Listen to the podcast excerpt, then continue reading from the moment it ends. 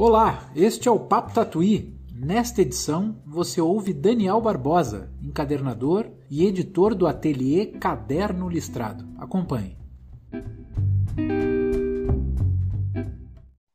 Caderno Listrado basicamente sou eu. É, agora eu tenho a ajuda aqui da minha companheira, Juliana Teles. A Caderno Listrado é um ateliê de produção gráfica mais focado no artesanal, em encadernação artesanal, serigrafia e projetos editoriais artesanais. Então, basicamente, é, é, isso. É um ateliê de produção gráfica artesanal e, às vezes, a gente faz umas edições de livros tal e também damos aula, dou aula, né? De encadernação, serigrafia, aulas de coisas relacionadas a esse universo das artes gráficas e das publicações também, né?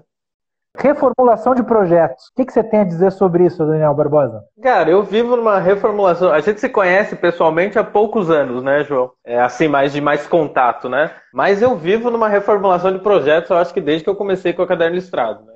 Agora eu parei com isso de querer abandonar isso, né? A caderno listrado e querer fazer outra coisa da vida. Mas a coisa do projeto me parece que me dá uma insatisfação, assim, quando eu estou fazendo muito da mesma coisa. Sei lá, eu sou encadernador, então eu estou há semanas, meses, só sentado na minha mesa, costurando papel em branco ou papel conteúdo.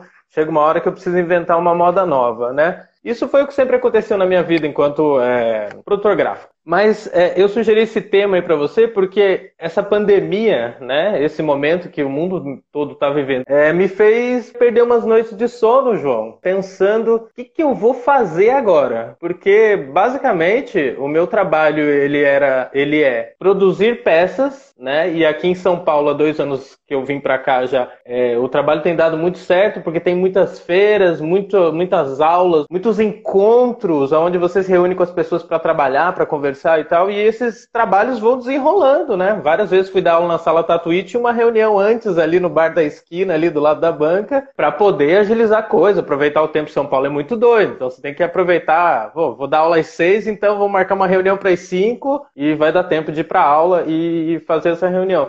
E aí eu fiquei pensando, João, não tem mais isso, né? É ruim, né? E isso dá uma travada na gente. Uhum. Vou, vou, pensar numa. Por exemplo, eu tenho o Fim do Mundo ali, que é um projeto de exposição coletiva, né? Onde é uma exposição que acontece num dia só. Só tem uma, um dia de abertura de exposição, onde a gente vende as gravuras nesse dia, convida os artistas e o público. E as pessoas se reúnem lá e compram, né? E a venda vem basicamente disso, e depois disso vai para as feiras. Não tem mais Fim do Mundo esse ano, enquanto a exposição abertura de exposição tradicional, né? E também não tem feira. Aí a minha pergunta é: fazer o fim do mundo esse ano? Me peguei umas noites sem sono aqui pensando em como fazer coisas, né? Como que eu vou lidar com o mundo que agora basicamente a renda ela vem através de vendas de lojas virtuais, né? Mas como é que eu vou viver, né? Porque eu não sou um vendedor, né? Eu sou péssimo vendedor, sou Estou na lista dos piores vendedores do mundo, né? Mas assim, eu sou um cara que gosto muito de estar presente na frente das pessoas, vendendo o que eu produzi, né? Junto com as pessoas que eu produzi também. Então, como é que é para mim isso, né? Agora, será que eu vou ser um cara que fica dentro do ateliê de verdade, produzindo só e botando numa na internet e aí não me preocupar tanto com o acabamento do que vai ser impresso e sim com o acabamento das fotos que eu vou tirar, porque o que vende é a foto, um vídeo. Será que, putz, é, é tanta coisa que vem assim, porque realmente é um modus operandi totalmente diferente. Então é, é, muito maluco, né? Pensar que de repente agora nesse momento e vai saber até quando vou ter que realmente ser apenas um impressor que fica mandando é, WhatsApp, trocando e-mail, ligações, videochamadas para definir projetos que com certeza seria os projetos antes se a gente definir assim, João e Cecília estão querem fazer um livro, ah, o Daniel pode fazer essa parte, vamos lá trocar uma ideia com ele? Pega um vinho, vem aqui, a gente conversa, dentro do meu ateliê também, e resolve. Esse é o tipo de, de trabalho que eu gosto, né? Onde as coisas se resolvem de maneira, vou usar o termo que eu adoro, né? Que é grafetivo, né? Então, de maneira grafetiva, onde a pessoa entra dentro da minha casa, entra dentro do ateliê, eu entro dentro da casa das pessoas do ateliê e a gente faz coisas com isso ou não faz. Mas essa conversa física é muito importante, né? É, eu, com esses anos todos de trabalho, eu acho que eu consegui ter uma coisa que é uma formação mesmo, né? E também essa. Sei lá, eu me sinto um cara com uma boa vontade, assim, tipo, você tem uma ideia, ah, vamos aí, pronto. Não precisa saber se vai dar ou não. Eu nunca gosto de falar de dinheiro no começo do projeto. Eu gosto de falar de ideias no começo do projeto, né? Das ideias, e enfim. E é por isso que meu, meu, meu trabalho está muito relacionado a esse é, contato físico com as pessoas, né? Porque quando é uma ideia, você está no bar. Eu lembro de um livro que eu fiz com o pessoal de Recife, quando eu fui para lá a primeira vez, da Livrinho, que eu hum. dei uma oficina e aí ele, a gente se conheceu ali no, num quintal ali e tal. Vamos tomar uma cerveja aqui do lado tal. E eu nunca tinha visto aquelas pessoas na vida. Fomos lá tomar cerveja, dali saiu um livro que dois meses e meio depois eu voltei para Recife e a gente concretizou. Ninguém falou de dinheiro naquele bar. A gente falou de, pô, seria legal se fizesse isso, aquilo, né? Uhum. E aí foi indo, indo, indo e aconteceu. Então, meu trabalho, agora uma boa parte do meu trabalho, do que me move, é, ela tá suspensa. E eu tô aqui pensando como é que eu vou resolver isso. Tô tendo ideias, ideias, ideias e botando no, no papel e já conversando com pessoas, descartando, levando para frente. E é isso, né? É uma certa angústia, uma ansiedade muito grande também, né, João? É. Agora, é, você também mencionou uma coisa interessante, você falou em conversa física. Eu achei muito interessante, um conceito muito bom, conversa física, e agora a gente está num contexto em que não há essa questão física, né? A questão tátil. E até eu falo um pouco sobre essa, a sua questão do passar para o online, onde o, o acabamento tem que ser dessa adaptação para o online das publicações. Né? Tu já está considerando essa possibilidade de não ter mais essa conversa física? Eu vou insistir em conversa física que eu achei muito bom.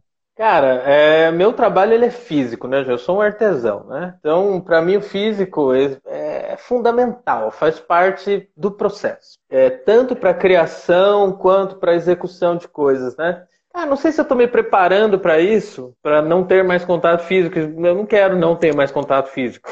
Eu não quero isso, né? Acho que ninguém quer isso. Mas, cara, essa coisa do não ter contato físico é muito difícil. É muito complicado para mim, porque, por exemplo, eu trabalho com, aqui em São Paulo, eu tenho sido mais impressor, né, de serigrafia. As coisas mais legais que tinham, as experiências mais bacanas que tinham, era quando o artista vinha aqui no meu ateliê e fazia cor comigo.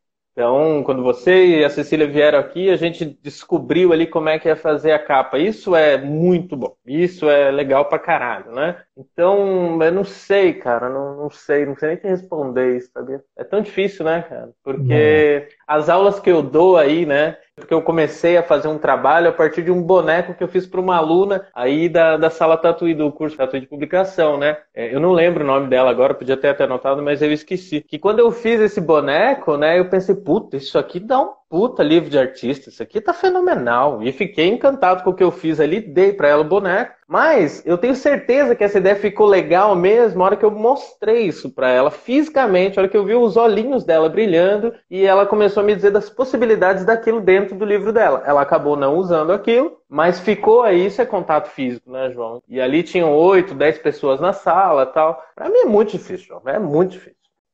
É, inclusive, o segundo tópico que você propôs, calçar o tênis e ir para o ateliê. No seu caso, só para as pessoas se situarem, o teu ateliê fica nos fundos, né? Fica bem pertinho no Isso. final de onde tu uhum. mora, né? O ato de calçar o tênis é, é, na verdade, é uma, é uma forma de dizer vamos lá, é, vamos encarar, Exatamente. não vamos desanimar, é isso, Daniel?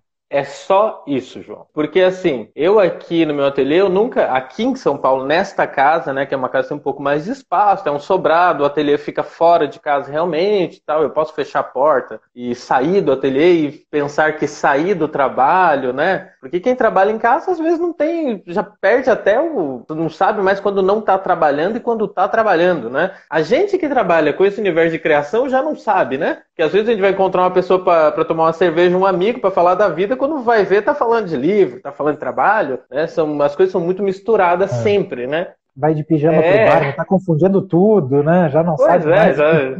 Isso, exatamente, né? Aqui, cara, eu nunca tive essa rotina de botar roupa para ir trabalhar aqui, porque eu sempre me senti muito à vontade aqui em casa e tem essa eu saio de dentro de casa, vou para os fundos da casa, onde é meu ateliê, ele é totalmente diferente de dentro da minha casa, né? Então eu gosto muito disso. Só que, meu, nesses dias de pandemia, chegou um momento onde eu tive que realmente falar, mano, meu cabelo tava enorme, minha barba desgrenhada, tava tudo. Não dá, velho, eu tô indo trabalhar, eu trabalho com arte, porra. Não posso, não é um desleixo. Eu não quero ser igual aos meus grandes amigos é, impressores lá de Pinhais, por exemplo. São uns peãozão mesmo, peão, peão daquele. É tudo largado, fudido né? Imprime fumando. Não quero ser isso. Minha vida é outra, meu jeito de olhar meu trabalho é outro. Então, se eu não me sentir bem indo pro trabalho, porra, aí perde a graça para mim também, né? Então, eu realmente fiz isso. Inclusive, até raspei a minha cabecinha hoje aqui, dei um trato aqui, me arrumei, fiz o que tinha que fazer ali no ateliê e me preparei para isso. Que é o que falta agora, né? Quando eu ia para as aulas aí na Tatuí, ou para um lançamento, ou qualquer evento desse trabalho que a gente faz. Uhum a gente se prepara, né, João? A gente ó, troca de roupa, toma um banho, sei lá, faz qualquer coisa que mude né, o que a gente estava fazendo antes para o que a gente vai fazer agora. É. E tem uma outra, isso que está falando, está me fazendo pensar numa outra questão que quando tu vai, sei lá, para o ateliê para dar aula é, ou fazer uma reunião externa, né, ir para outro lugar, não é só a questão da indumentária que muda, né, do banho e tal, mas também tem um processo psicológico, né, que Sim. faz tu, tu, é outra pessoa, né, não adianta. Claro. Isso não é ser falso, né, não é a ah, não. Não, é porque tu tá exercendo, às vezes, o papel de professor. Claro. O professor é um, é, um, é, é um Daniel, o Daniel que tá tomando no bar é outro, né? Por mais Sim. que às vezes eles falem das mesmas coisas, que misturem uhum. e tal, Sim. o assunto do bar vai para aula e vice-versa, uhum. não é? Mas existe essa, essa mudança uh, psicológica que a gente não está tendo, né? Que a gente está, na verdade, tendo uma experiência uhum. constante, Sim. né? Uh, exercendo o mesmo papel o tempo todo, no final das contas. Então vamos, vamos, vamos chegar no último tópico, que você fala de tiragem em público, então. Tiragem em público significa aquilo que você já fez na Feira Miolos, né? De imprimir abertamente. Todo mundo, o pessoal está passando ali, oh, por que, que esse cara está fazendo? Ah, ele está imprimindo serigrafia. É mais ou menos isso, né? Conta um pouquinho dessa experiência, a curiosidade das pessoas, enfim. Fala pra gente sobre tiragem em público, Daniel. Cara, a, primeira vez que eu, que eu fiz isso de fato foi na Miolos, né? tava conversando com a Cecília, então eu ah, se você fizer isso, que eu perdi a data de inscrição, mas queria participar de algum jeito, tinha acabado de chegar em São Paulo tal, né? E perdi a data de inscrição. E aí a Cecília falou: Ah, tem as ecobags aqui e tal, o que, que, que você sugere? Eu falei, ah, dá pra imprimir aí. É uma estrutura básica, mínima, é tranquilo. Daí a Cecília já agilizou tudo rapidíssimo, mais que rápido, como sempre, né? E aí fui fazer. Tinha feito isso algumas vezes já em Curitiba, em Recife, isso e Salvador também, mas coisas dentro de ateliês, coisas para as pessoas que estavam ali, né? Não eram eventos de fato, né? Eu sempre tive essa coisa de fazer fazer ao vivo porque eu dou aula, né? Então, para mim não é tão incomum fazer a coisa ao vivo na frente de muitas pessoas, né? Só que era encadernação, é outra coisa. E aí essa coisa da Miolos foi legal porque foi dentro de um evento desse porte, né, gigantesco, voltado para aquilo que é o que eu quero fazer da minha vida, que eu faço da minha vida. E é muita gente. Foram 300 ecobags, sei lá, 400 ecobags impressas ali. E aí a pessoa chegava, eu imprimia e entregava a ecobag pra pessoa tal. E para mim tem uma dificuldade que eu fico morrendo de medo de não conseguir fazer a coisa direito. Né? Da tinta secar, de eu ficar muito cansado, eu tomo uma cerveja, daí começo a falar, daí tenho. Enfim, é uma feira, né? Eu fico, tento lidar da maneira que eu sempre lido com as feiras, de ficar bem descontraído. Mas ali na Miolos, no primeiro ano, foi muita gente. E o legal desses momentos é que a pessoa, embora seja uma coisa muito simples, a impressão é muito mais que aquilo, o processo serigráfico é muito mais que aquilo, mas sim, as pessoas ficam muito, muito, muito é, espantadas e encantadas com o lance da coisa acontecendo na hora. Essa é, é a coisa mais legal mesmo. E ali tinha criança, idoso, pessoas que. A Mari de Andrade é muito legal porque é um lugar para todo mundo mesmo, né? Então, tinham pessoas da feira, mas tinham pessoas que não sabiam o que eram nem a feira, e quanto menos aquele cara fazendo aquilo ali, ali imprimindo aquele canto. Então, e mais toda a interação com, com as editoras, com o público da feira também. Então, acaba eu revi todo mundo, né? Porque todo mundo passou por ali para pegar as ecobags e tal. Eu adoro fazer isso aí. Eu adoro qualquer coisa. E de volta a gente volta àquela parada do contato físico. Então, é. é, é outro tipo de coisa que talvez não aconteça tão cedo, né? E é tão legal, né, João? Você poder imprimir e as pessoas verem entenderem minimamente o que é o seu trabalho, porque as pessoas vão em exposições, compram serigrafias, compram livros, mas não entendem direito o processo das coisas, porque é muito complexo. É, e aí quando o cara vê ali, ele entende um pouco daquilo. Então a gente é um tipo de formação também, uma formação básica, mínima, né? Ah, não, mas é verdade, quando tu esclarece para as pessoas, né?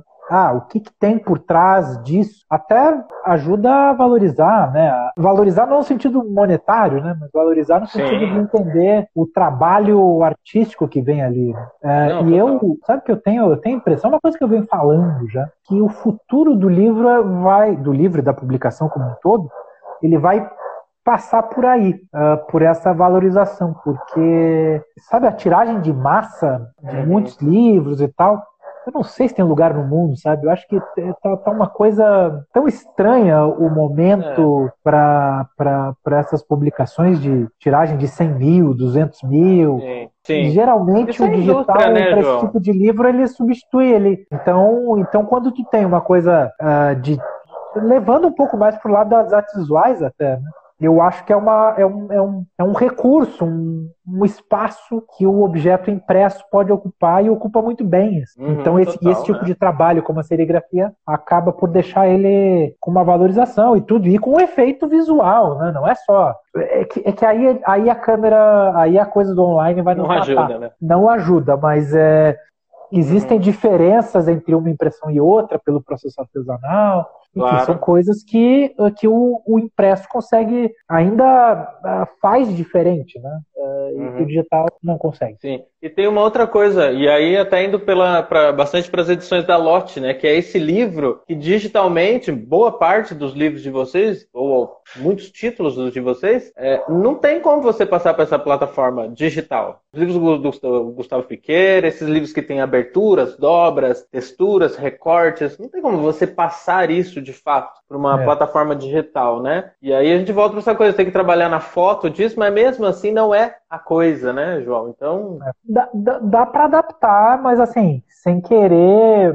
essa questão da adaptação é algo que eu fico encanado, que as pessoas querem, ah, não, eu quero passar o livro para o digital, mas na verdade você tem que passar o conteúdo para o digital e assumir o digital como a sua o melhor do digital. E azar e o livro, tudo bem, foi o pontapé inicial, mas se tiver que cortar alguma coisa do livro para dar uma experiência ou agregar algo, Azar, tem que fazer o melhor digital possível. É. é. que nem, na verdade, no final das contas, é muito parecido com o que os filmes fazem com os livros. Quando você vai ver uhum. um filme que foi adaptado, é comum, é normal ter coisas a mais ou a menos, geralmente a menos, tendo de conteúdo, mas tem lá outros elementos que não estão no, no, no livro, né? Uhum. Fotografia, Sim. trilha sonora, atuação, uhum. enfim. E o cinema já meio que faz isso sem constrangimento, né? Agora, Sim. quando o livro passa para audiolivro, e-book, para não sei o quê, existe um constrangimento de dizer, ah, não, tem que preservar tudo do livro.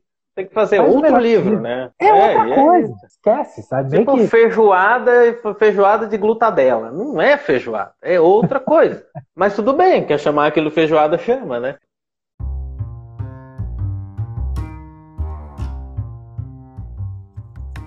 Chegamos ao fim do Papo Tatuí. O material original foi uma transmissão ao vivo no Instagram realizada em junho de 2020. Fortaleça o trabalho dos artistas independentes, como Daniel Barbosa. Conheça e apoie as publicações na Banca Tatuí. Também não deixe de assinar a nossa newsletter, o Boletim Tatuí. Eu sou João Varela, a edição é de Natália Schiavon. Tchau, até a próxima!